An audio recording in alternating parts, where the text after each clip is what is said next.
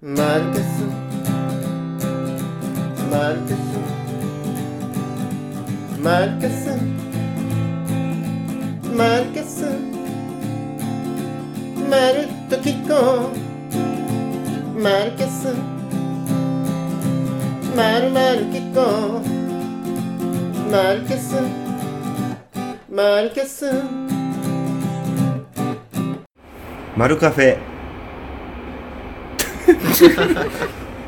イク2私ポッドキャストも、何マルカフェポッドキャスト訳してマルキャマルキャスということで2年ぶりのマルキャスです2年ぶりですかねえ今日は、えー3月9日はいですねであのゲストがアトランタからお来越日ししの、ましたえー、生ハゲさんでいいのか VJ も生ハゲとして来日してるんですよねそうですねなラジオネームも VJ の生ハゲそうですねででいいですか、はいそうしましょうえっと何のために来日したかというとあさってのあさって11日はい武道館でライブがあるっていうことで ですよねそうですねこれこれでもその前にはあげないですよねあのライブの前にあまりそういう話をすると良くないので、うんあのななんですかなあのライブの前にうんそういう情報ある程度情報公開状態になるのはよろしくないのではいはいはいラあイブ終わのった後にあの公開発ね信してあそれそれでいいで終すわよった後に公開だったらうん大丈夫ですはいなんか大人の事情が大人の事情いろいろあるのですなるほどすごい盛り上がりだったそうですね何が 昨日ねそういうことそういうことではないなるほまあまあそれはそれで置いといてあの何の話をしますか話しない方がいいいいんですかこれはまあそうですねあんまりしないしないなく方がいていいしない方がいいのかなしない方がいいあ名前を勝手に使っちゃいけないみたいなこといや別にいいんですけどあのまあいいんですよいいんですけどあのあなんでしょのう、ねコアなファンからクレームが来てそうだるから情報が出るっていうのはあんま良くない無意識に何らかのこう情報が外に出てはいはいそれに対してあの予想外のうんことが起こる時があるんです、炎上してしまったりねうんまあ、炎上までいかなくてもなかなかとかあるんで結構いろいろね、ゆうくびさんぐらいだったら大丈夫ですかゆうくびゆるくみゆうくびさんのライブってゆいううくびぐらいだったら大丈夫 ですかまあまあ別にまあでも多分マルキャスで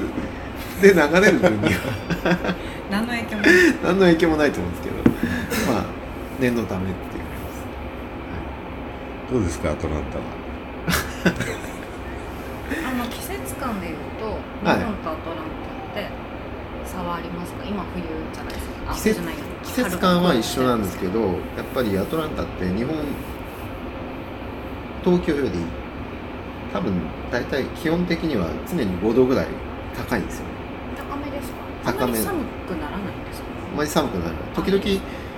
急に雪降ったりするあーすごく寒い日はちょっとあるんですけどあのー、2週間前ぐらいはもう本当昼は半袖でいいですみたいな感じの日もそんなに暖かくなるんですかなる時もへーあありましたねうん夏すごく暑いとこですかそうでもない夏もすごく暑いけどあの多分気温的には東京よりちょっと暑いかなって感じなんですけどでも東京と違って、まあ、車で移動するじゃないですかあんまり外長時間歩かないのであの暑いって感じがこうだらだら汗かいたりとか、湿気は、湿気は夏はそんなないですね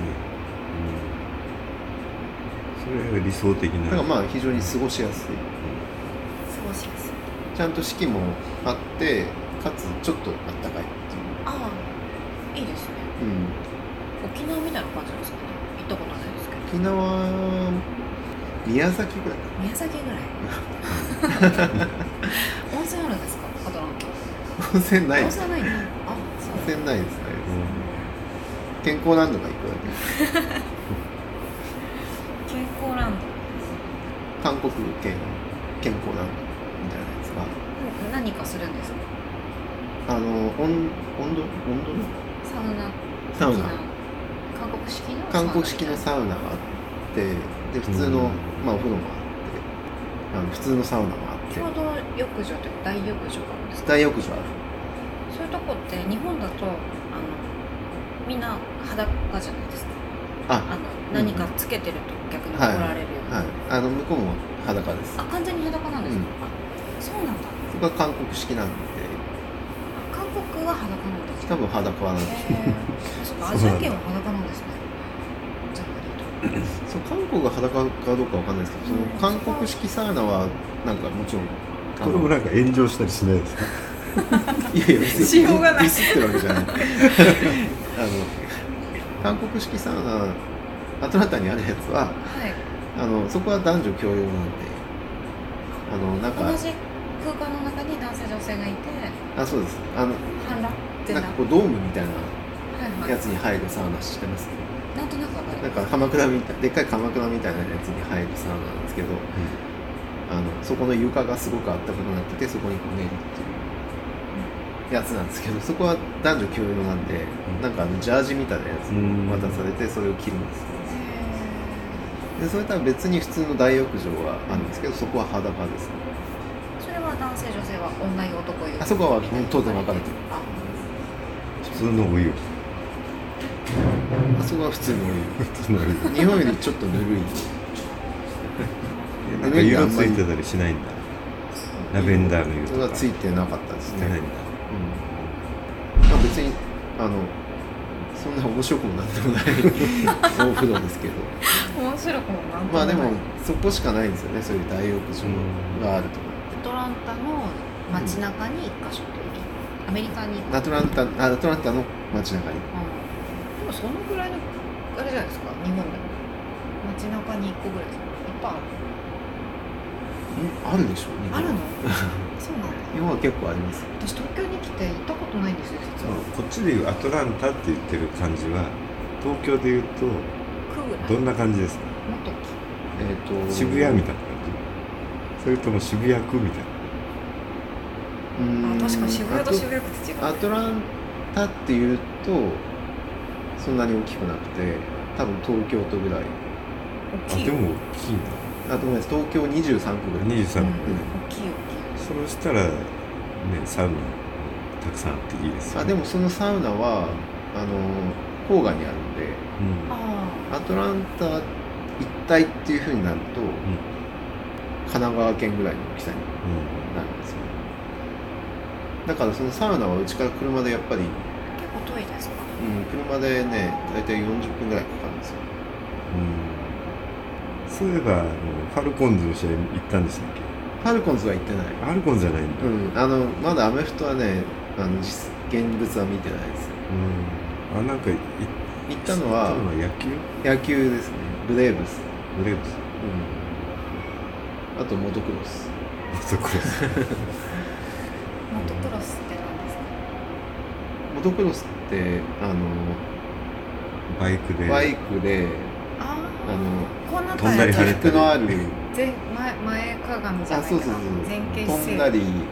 アクロバティカルなそうそうそう仮面ライダー的なやつですかそうですそうであーすそれがモトクロスそれの競技があるんですかそれが競技はあそるんれですはどこでやったんですか、それはねあのメルセデス・ベンツ・スタジアムっていうあのあそうだそれがファルコンズのスタジアムあそうなんだファルコンズのスタジアムはメルセデス・ベンツなのへそうえでもうアメフトシーズンが終わったからう今はそういうのんへえやるんですよねアメちょフっトとのル想像ールできないなそっかオフシ山ーズ作ンっにたりするんだそうそこを使って別の競技をやるそれがモトクロスそうですまあその不自然にはいろんなことに使う、うんあの要は武道館みたいあなあそっかそっか感目じで的ゴール的に使って、でそのモトクロスやるときはそのフィールド内に土をこう持ってきて、コースをこう作るわけえですすうごい、んでそれで やるんですけあのここであのスペシャルゲスト2がどうもどうも。自己紹介お願いしますはい。御嶽山で接骨院をやっている、御和堂接骨院の院長、高柳と申します。あのーね昨日お世話になりましたねそうですねそうですね、やっていただきましたもうかれこれ1年来ていただいてありがとうございますそう前通ってたところが潰れちゃって鍼灸院になっちゃいましたね今ねであのそうですね、うんどこかいいとこありませんかって前の院長に聞いたら大和さんがいいですよって紹介してくださってそうなんですかそうなんですよそれ言ったら怒られないえなんで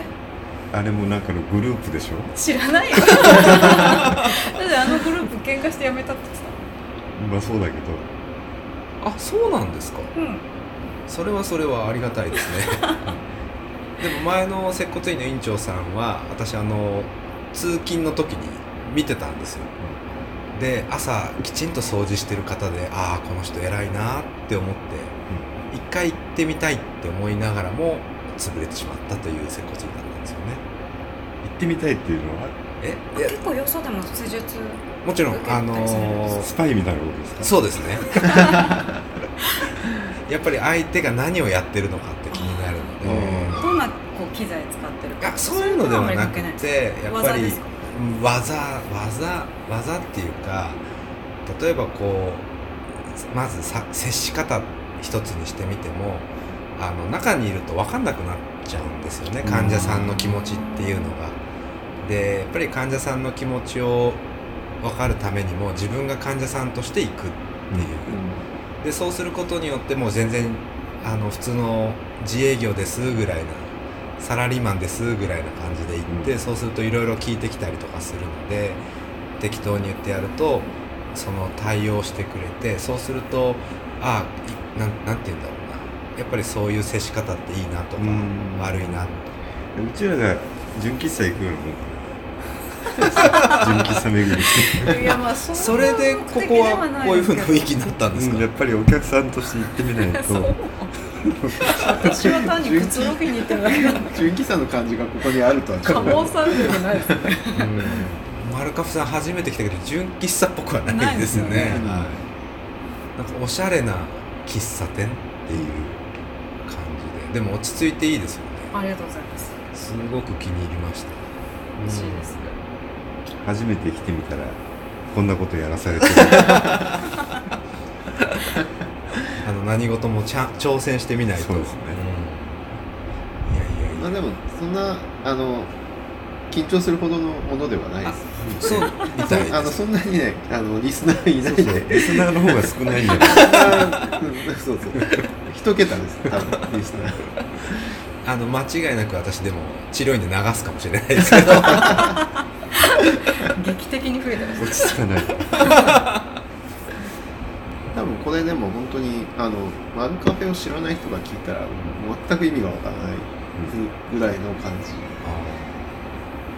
え今日で実質2年前あれでしたけど何回目ぐらいなんですか60回ぐらいかああそうそう書いてあるんですね前は毎週やなってた毎週さ始めた頃は毎週やってて中く木だらないことをねこういうかんあのお客さんたちとお話ししたりいや一応そのあのなんかやりたいっていう人がいてそうでへ毎週なんかビール買ってここに来るんですよーはいここにもビールある のにでじゃあやろうかみたいな感じでねニュースを話したりとか、はいなんか寸劇みたいなことやったりとかああとはまあ万世的ななんかうんある人が来て喋ってくれて告告知知ねでたまにゲストが来てーはい僕もゲストとかで時々出させてもらったりしたんですけどあラジオドラマやってましたやりましたやりました全10話ぐらいやってたねだから10週間ワンクールぐらいやってたんですよ毎週脚本書いてはいあそでれもで福岡ロケとかもやりましたよね福岡ロケあの初めてドラマで森瀬さんいやいやドラマではなくて、ん森瀬さんとあと津川さん私が初めて会った時にあの慶吾神社であ録と音しそのまし中継みたいなことしてねた中継もしましたただ電話を録音してただけなんででもそうそういう意味じゃあのあれですよねアトランタからもできるんですよやろうでけきどるできるできるそうだ、ね電話を録音 LINE 通話を録音するだけでしそうだそうだ LINE LINE してないけどょ LINE してないしてないしてないえっ、とあのメッセンジャーできますうんそうだ IT を駆使してやってるわけですねそうですね、うんうんだってこの消機器もうんスマホのボイスレコーダーだけどねでこれをこうなんか登録みたいにすると、そのポッドキャストになるそうもそうですねう2年ぶりだからやり方忘れちゃったけどえやり方忘れちゃってこれ放送されるんですよねうん頑張りますす多分されます62回目で62回うん探してなかったら悲しいですよね多そ分,、れまあね来、週には上がると思いますよ多分絶対やりますよなかなかいいですねこういうちょっと緊張しますけどまだねうんうんなんかやっぱ最初は緊張するんですようん、うん、 なんかこうテーマ決めないと難しいですかねそうですね話が進まない気もするけどテーマってなんかありますかねうんじゃあこの1週間で気になったニュースとかなんか聞いてみましょうか私的なやつでもいいですよあの猫の話でもいいですよああ猫ねあの先週のですね、えー土曜日の朝にあのまあ職場に来たら傷だらけのちょっと病気っぽいような傷だらけのような猫がいたんですねで普通だったら人が近づくと逃げちゃうんですけど逃げずにひたすらそこに座っててその猫があまりにもちょっと痛々しかったのでちょっと餌を餌というかもう本当はかね野良猫にあげちゃいけないんだけど、まあ、思わずコンビニに行って買ってきてあげたらすごい飼い猫だったみたいで私の足にこう絡みついてくるというか本当にこう「ご飯ちょうだいちょうだいちょうだい」みたいな。であげてあなんかちょっとこうかわいそうだなって思って1時間後に行ったらもういなかったんですけどね。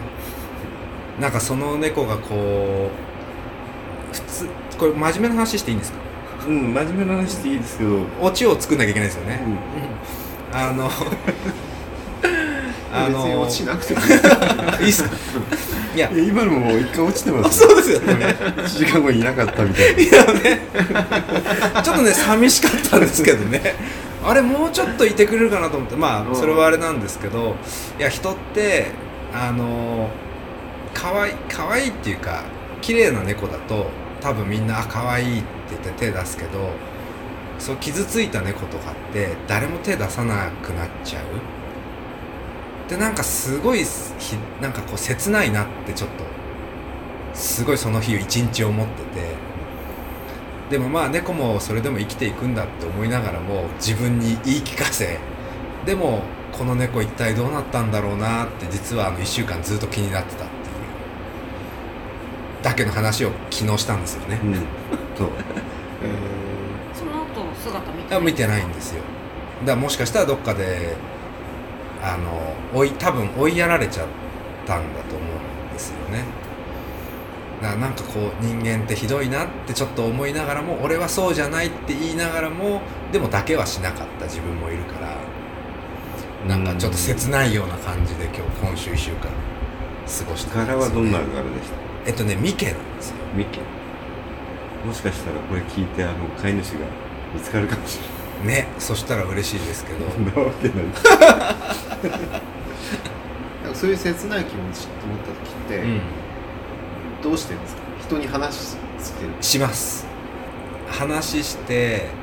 あの共感を求めるんですけどいかんせんオチがない話だから共感求めらんないんですけどね今週一番のそのニュースだったかなっていう感じですねツイッターとかやってますあやってないですあなんかすごいツイッターっぽいんですけど今の話あそうツイッターっぽいっツてイッターあツイッター映えしそうな、ああーあ絶対猫好きですよねうん、猫っていうか、なんなんでしょうこのその切なさううんん人間ってどうなのみたいなああ問いかけツイッター映えうんがツイッター映えしそう私のツイッターツイッターはやってないんですけどインスタラーメンしかないかなインスタラーメン専門ですかラーメン大体ラーメンですねあとあすいませんとんかつとあとんかつとんかつとラーメン語呂はい一気に増えるん ですよえあと皆さんは今週はどうだったんですか今週ですかもっぱらあれですか夕首のリハーサルですかねあだから今週はだから月曜日に日本に着いたんですよね年末帰ってきてからもう久しぶり感ゼロなわけですよでなんか帰ってきましたとも言いづらいのであ言ってないですよねそれで黙ってるんですそれで黙ってるそれであのフェイスブックとか何にも言ってないです 何にも言ってなさいりげなくなんか言いますけどそうなんですよなんか言いづらくなっちゃってそのゆ夕組に行くってのはみんな分かってるか知ってまらだすかよねら多分あのいるってことはなんとなく差しが先バレてるんですけどなんか自分から帰ってきましたただいまみたいなのが言いづらいっていうかなんかえもうみたいな 感じに思われるんじゃないかなと思ってなんでしょうねだまあでも前回帰ってきた時もちょうど引っ越して半年アメリカに住んでで帰ってきたんでこっちはもうアメリカに引っ越して半年住むってすごいいろんなことがあって、もう3年ぐらいいたような気分だったんですよでそれでなんか久しぶりに友達と会えたなーって思って帰ってきたんですけどなんかやっぱふと思うと自分がなんか「あ久しぶり」みたいに「あー」ってなっても別に相手からすると半年しか経ってないので「あれ?」みたいなそれもあのやっぱ今週切ない感じで切ない感じで思っちゃいましたねだから今回もう半年どころかもう2ヶ月ぶりに帰ってきたぐらいのスパンなんで、もうなんかなんでしょうもう自慢げに「僕帰ってきました」とはちょっと言いづらいっていう話です今週昨日誕生日だったんですよねマスターのおめでとうおめでとうございますで誕生日ってあのもう祝ってもらったりする年齢でもないしあの SNS で誕生日お知らせするみたいな設定ありますよね、はいもう何年か前から秘密にししてるんですよね、そうすると何事もなく誕生日が過ぎていくそれであの誕生日の最初に「おめでとう」っていう知らせがあの中川まるかのお父さんから来るんですよ毎年義理の父親ですね、毎年誕生日おめでとうとで自分のあのライブの近況とかが添えられて結構長いのが来るん ですよで、ね、その3月8日僕の誕生日で翌日がそのお父さんの誕生日なんですよで最初の頃は「おめでとう」って来たから「ありがとう」って返すじゃないですか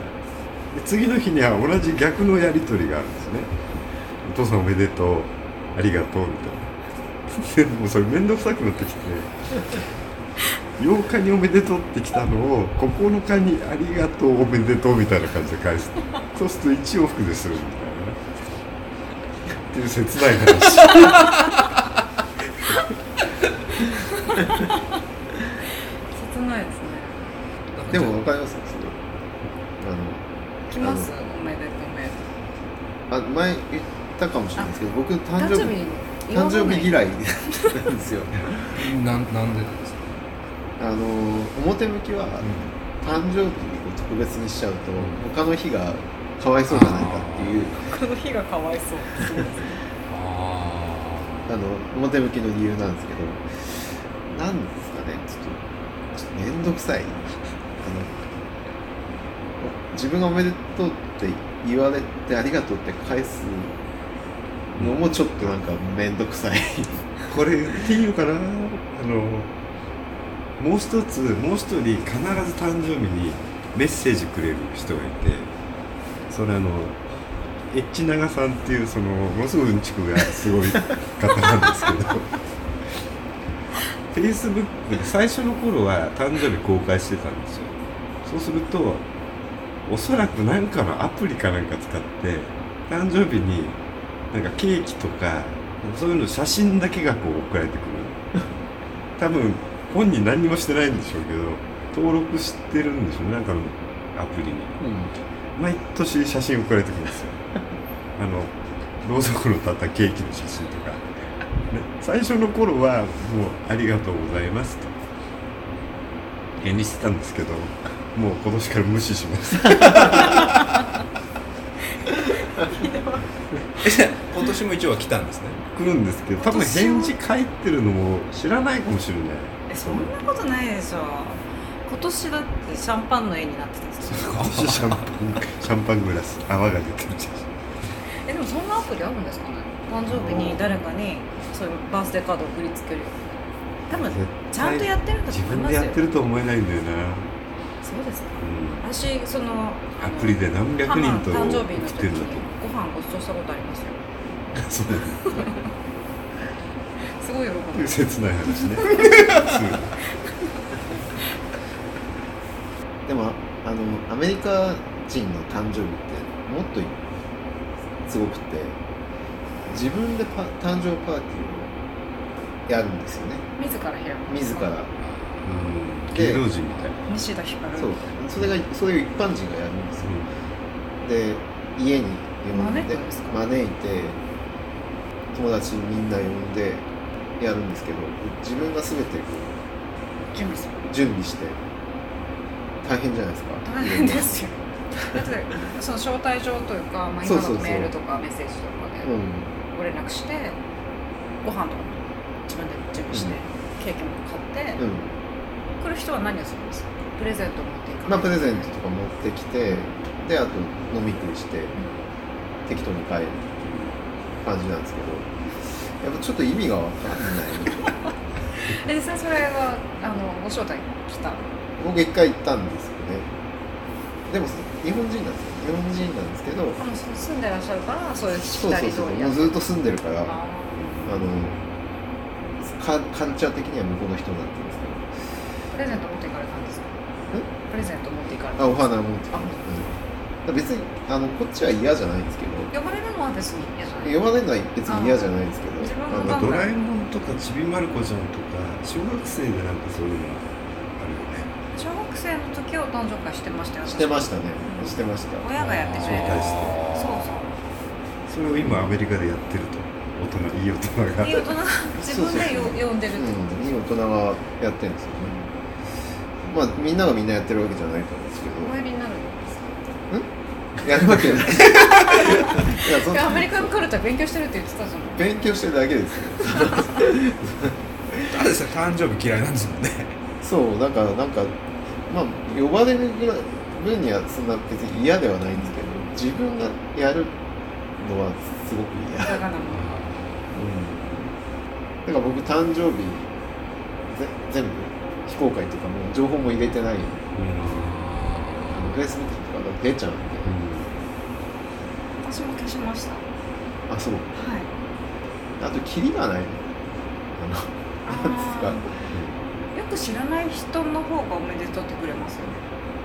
わかるなんかねそのわ本か当らないに友達だとわからないあ実際会ったりするじゃん、はいはい会うしその別のツールで「おめでとう」って言ってくれたりはするんですけど SNS だとちょっといまいちよく知らない人とうっかりつながっちゃったりとかしてるとおめ誕生日って出ると反射的に「おめでとう」ってくださる方がいて「ありがとう」以上にこう返せることがなかったりとかしかもなんか前の人のおめおめでてをコピペしたみたいにみんな同じ文言でくるでしょまあ定型文みたいえな返すパターンがなくなる嬉しいですけどねおめでとうって言われてうん悪い気持ちはしないですやっぱおめでとうの万発はちょっとあの価値を下げますよねおめでとう、あそうでう今週の中川丸かニュースお伝えするほどのことはないですねあの個人的にはシンポジウムとワークショップ終わってよかったなっていうぐらいワークショップはどうだったんですかあなんかすごい喜ばれましたっていうだけの話なんでもう切ない話で今流切れてきてるのにない流れだなと思いながらん、でも本当はいろいろあるんでしょすごいいろいろありますよね死ねとか思いながらやってますから全部あの自分を殺してやらないといけないことばっかりなのでワークショップって別にあのショップじゃないんですねショップじゃないですねでもね僕も実はワークショップって言葉の定義いまだによくわからないですそうなんですようんでなんかあのみんなでこう地図を作りましょうみたいな一つのものを作り上げるタイプのワークショップみたいなところ主流だったんですけどそういうデスクワークみたいなこととかただ議論があるだけの時でもなんとなく便利なんでワークショップって作っちゃったりする共同作業っていう意味なのかな私もよくわかんないうん、なんかある程度人が集まって一緒同じ目的で何かをやるみたいなのを全部ワークショップワークショップと呼ぶんですよね呼ぶと便利よねあショップってなんとなくこうテーブル1個囲めるぐらいの人数だと思ってたけどそんなことないの俺ねもそう思ってました、うん私も本来そうだと思ってたんですけどでもワークショップってそういうもうちょっと広い範囲でもいいみたいな。なんかやたら横文字が飛び交っててあの何こう閉会の挨拶じゃないですけどこう取りまとめ最後に取りまとめ総括みたいなのもクロージングリマークって言うん ですよそれも全部カタカナで書くから、ああなんかチラシうんめっちゃカタカナなんですよちょっと多くないって思うんだけどシンポジウムワークショップクロージングリマークっても全部カタカナでしょなんで日本語で書けないんだろうすごいしそれ日本語だと結論うーん公表とか合表とか好評ですねうん標準リマークスだと思うんですまあけどかっこ悪いからじゃないですかえねー、大丈夫だと思うんですけどでも日本人ってその横文字好きじゃないですか急に好きになったんでしょうねきっとあの結構こうし職業の話とかでなんとかデザイナーとかまああの今コンピューターあの IT ととかとかあとシステムエンジニアとかライターとかまあ大体 横文字が多いんですよねそうですねはいで大体横文字できる仕事が多いんですよね接骨院って横文字できないんですよねああのーどういう仕事とかって言われた時に大体まああのー接骨院でっていうと知らない人もいるんですよね接骨院って何やるのとかであとまあどういう人がやるのって言って、まあ、柔道整復師っていう資格を持ってやるんですけど大体そうすると必ず「じゃあ柔道やってるの?」っていうすごい和なんですよね全部言葉がもうなんか横文字にしたいなってたまに思うんだけどないんですかないですねひっくるめてだって柔道自体がもう世界共通の言あーそうそう葉になってるかうあそう僕それで聞きたかったんですけど、ら、はい、接骨院っていうのとカイロプラクティックっていうのは全然違う違いますねですかはい、あの接骨院っていうのはあのその柔道整復整復師っていう国家資格を持った人間だけができるし職業なんですね。であのそれに付随する仕事としては鍼灸院鍼灸マッサージっていうのもやはり国家資格を持ってやる仕事なんです。であのその中でい医療という形の中で、まあ、もちろんドクターが医者が一番なんですけどもその柔道整復師っていうのがそのある特定の分野だけは見ていいですよっていうことで保険が適用になるんですね。でさっき言ったあのもう一つの鍼灸マッサージっていうのは保険は効かないけども施術まあいろんな治療においてはちゃんと国が認めますよっていう分野なんです。でカイロプラクティックとか整体って言われるものは基本的にはそのお国は絡まないえーもので、完全に民間なんですね、うんでもともとカイロってアメリカからの,、うあの背骨を中心としたその歪みっていうものを中心とした治療方法があの日本にやってきて気づいたらそれがこうバキバキする整体のうようなんんあれを回路というふうな定着になってきてしまって、えーだからこうどちらかというとこう整体師に近いうんあの要はああの明日からでも皆さん整体師って言えちゃうーえーレベルのものなんですよね。まあでもやっぱりそれなりにその人のことを扱うのでもちろん修行とか勉強とかしてるんだろうけど、その差ですね。なるほどいやあのアメリカには多分カイロプラクティックしかないんですよねそうですね。そうで僕行ってたんですけど、はい。はい。あの事故の後に行はっい。てたんはですけど、い。かなり病院っぽいんですよ、はい、あのアメリカのカイロに関してはちゃんと大学うをん行ってまあ、日本でその私たちがやってる国家資格と一緒のような感じでアメリカで大学に行ってちゃんと体の勉強をしてでやるしせあのきちんと資格資格資格を持ってだからドクターと並列に近いレベルだそんなと思う感んじですよね。はい、だから料金とかもかなり高いし、あの保険も効きますよね保険入ってれば社会保険入ってれあのば。聞くとこ時もあるし聞かない時もあるまあ、だからにあの日本でいう多分接骨院に近いみたいな、うん、存在だと思います、ただそれが日本に本当にアメリカから来た時にきちんとそのやられてる方もいいるはいるとは思うんですけどもあのおまあいろんな人がいるのであのじゃあ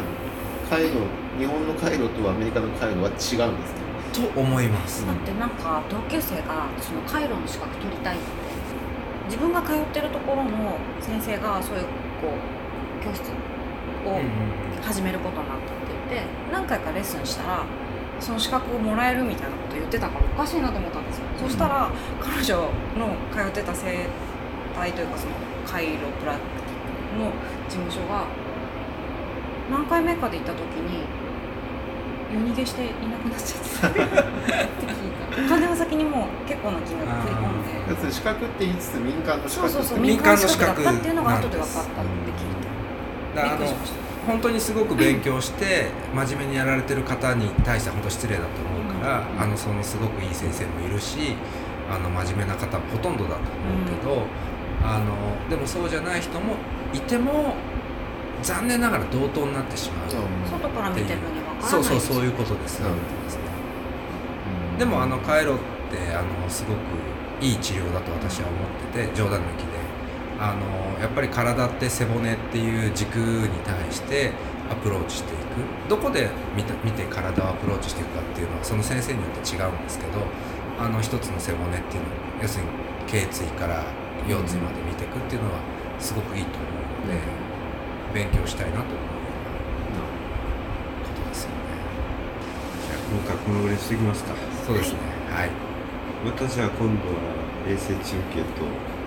あのロケロケですか診療所でそんな感じでやりましたはい、ありがとうございます。ありがとうございまますす番組では皆様からのご感想をお待ちいたしております宛先はメールアドレスまるアットマークまるカフェドットコムまるアットマークまるカフェドットコムまるは MALU ですまたツイッターではハッシュタグまるキャストまるキャストは MALUCAST です皆様からのご感想をお待ちいたしております